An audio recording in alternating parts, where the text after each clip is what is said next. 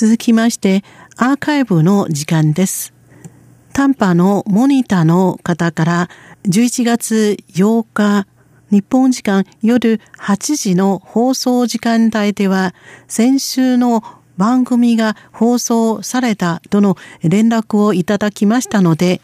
本日は11月8日のニュースとナルワンアワーをお楽しみいただきましょう。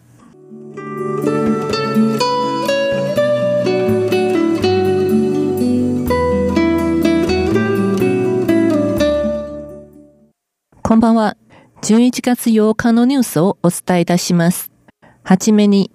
今日は二十四節気の立冬です。台湾では冬の到来に備えて、立冬の日に温熱性の食材で作った薬膳を食べる食用所の慣習があります。特に、ごま油の鶏肉酒煮込みや羊肉の薬膳鍋などが人気です。でも、このような薬膳は誰でも食べられるものではありません。漢方医、低各宿先生は、妊婦、高血圧や糖尿病の患者、ニキビが多い人、風邪をひいた人、血便が出た人などは、薬膳を食べるよりも、野菜や果物をもっと食べて、水をたくさん飲んだ方がいいとアドバイスしました。薬膳を食べるなら、八珍糖がおすすめです。漢方の陶器、線球、芍薬、地黄、朝鮮人参、白術、副量に肝臓、体操、コクの実で少し甘みをつけたら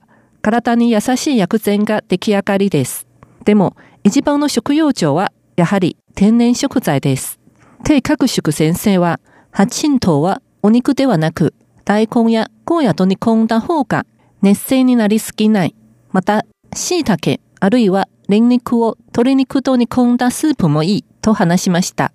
漢方医からのアドバイスでは、立冬は何を食べてもいいですが、生物や冷たいものを控えた方がいいということです。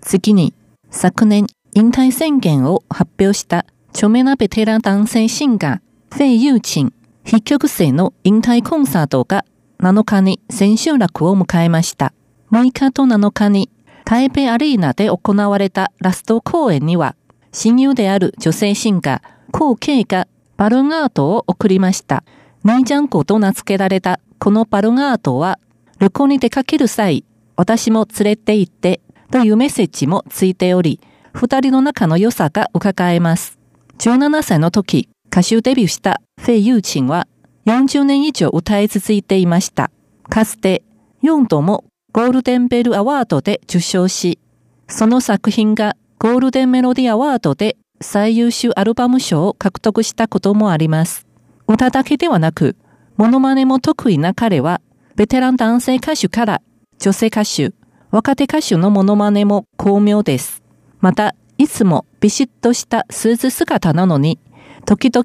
下ネタで笑いを誘う大きいキャップもファンの心を引きつけています。彼の特色豊かなパフォーマンスは、モノマネされる対象ともなりました。近年では若手アーティストとの連携もあります。歌を歌うとき、頭を45度開けた彼は、最近、ようやくその原因を明かしました。それは、昔、マイクは鉄の棒にかけられて、音楽が出たら歌い始めないといけないから、その習慣になったということです。7日のラスト公演が終わった後、フェイユーチンは華やかな舞台に別れをつけて芸能活動にビリオットを打ちました。でも彼が歌った数多くの名曲はいつまでもファンの心に留めるでしょう。以上、11月8日のニュースをお伝えいたしました。担当は林慶女でした。こちらは台湾国際放送です。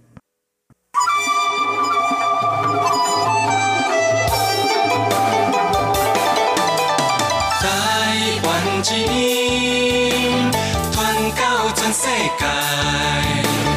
永远的关怀，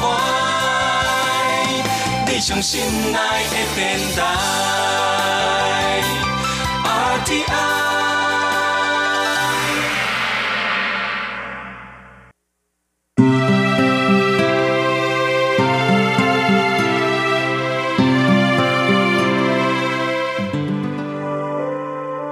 リスナーの皆様、いかがお過ごしでしょうか？ナルワンアワーの時間です。金曜日のナルワンアワーでは、中華民国台湾と日本の各領域の交流や、台湾と日本の社会、文化の比較などの話題をご紹介してまいります。本日の担当は駒田です。リスナーの皆様は、数詞、素食という言葉を聞かれたことはおありですか？数詞、素食は素直の素、食べると書きます。簡単に言いますと台湾スタイルのベジタリアン料理のことです。宗教的な理由から肉や魚、刺激物を食べない、日本でいう精進料理のような位置づけです。普段は肉を食べる人たちも家族や大切な人が病気や怪我をした際、願掛けが理由で粗食となったり、週に1回、月に1回粗食を取り入れている人もいます。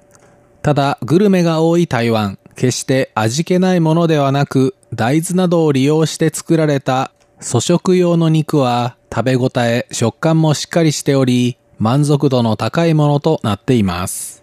また、近年は健康意識から粗食を取り入れる人も増えています。台湾ではこうした粗食ベジタリアンの数の多さから、会合などで弁当を事前に予約する際、ベジタリアン用のものが準備されることが一般的です。台湾の人々に海外の観光地として人気のある日本ですが、台湾風の粗食レストランとまでは言わなくても、ベジタリアンが利用できるお店が少ないことは、残念に思う人も多いようです。本日は台湾出身のお母さんとその娘さん、息子さんが、日本東京の池袋で経営しているおしゃれなベジタリアンカフェ、つむぐカフェをご紹介しましょう。つむぐカフェは、つむぐがローマ字、カフェが英語でつむぐカフェと書きます。今年の5月、立教大学の近くに開店したつむぐカフェは、コーヒー、台湾茶、さらにカレーライス、ハンバーガーなどのほか、台湾のちまきや麺線と呼ばれるスープ入りのそうめんなども扱っています。西洋のベジタリアン料理から台湾スタイルの初食まで楽しめるんですね。店長の渋谷のりみさんは、生前居酒屋を経営していた日本人の父と、台湾南部台南出身の母との間に生まれた、いわゆる日本と台湾のダブルです。渋谷さんは、つむぐカフェ開店の理由について、日本のベジタリアンの現状を変えることで、日本でベジタリアンを増やしたいと思ったこと、また、同時に台湾茶や台湾文化を多くの日本人の皆さんに知ってもらいたいと思ったと話しています。渋谷さんはもともとベジタリアンではありませんでした。20年来粗食の母と共に子供の頃から粗食料理は食べていたというものの、完全にベジタリアンになったのは健康問題がきっかけでした。渋谷さんは大学卒業後、大手企業で会計の仕事をしていましたが、居酒屋を経営していた父の死によるショックや、オーバーワークにより体調を崩し、それがきっかけとして健康の重要性を痛感、ベジタリアンになりました。ただ、いざベジタリアンになった時、日本では食べられる場所、ものが限られていることを感じ、開業を思い立ったそうです。そして渋谷さんよりも早く、亡くなったお父さんを思う気持ちからベジタリアンとなったという弟さんと、お母さんと家族3人で力を合わせ、紡ぐカフェを開店経営しています。台湾の文化やご家族の温かさも感じることができるベジタリアンカフェ、紡ぐカフェ。お近くにお住まいの方は訪れてみてはいかがでしょうか。本日のナルワンアワー担当は駒田でした。お聞きの放送は台湾国際放送です。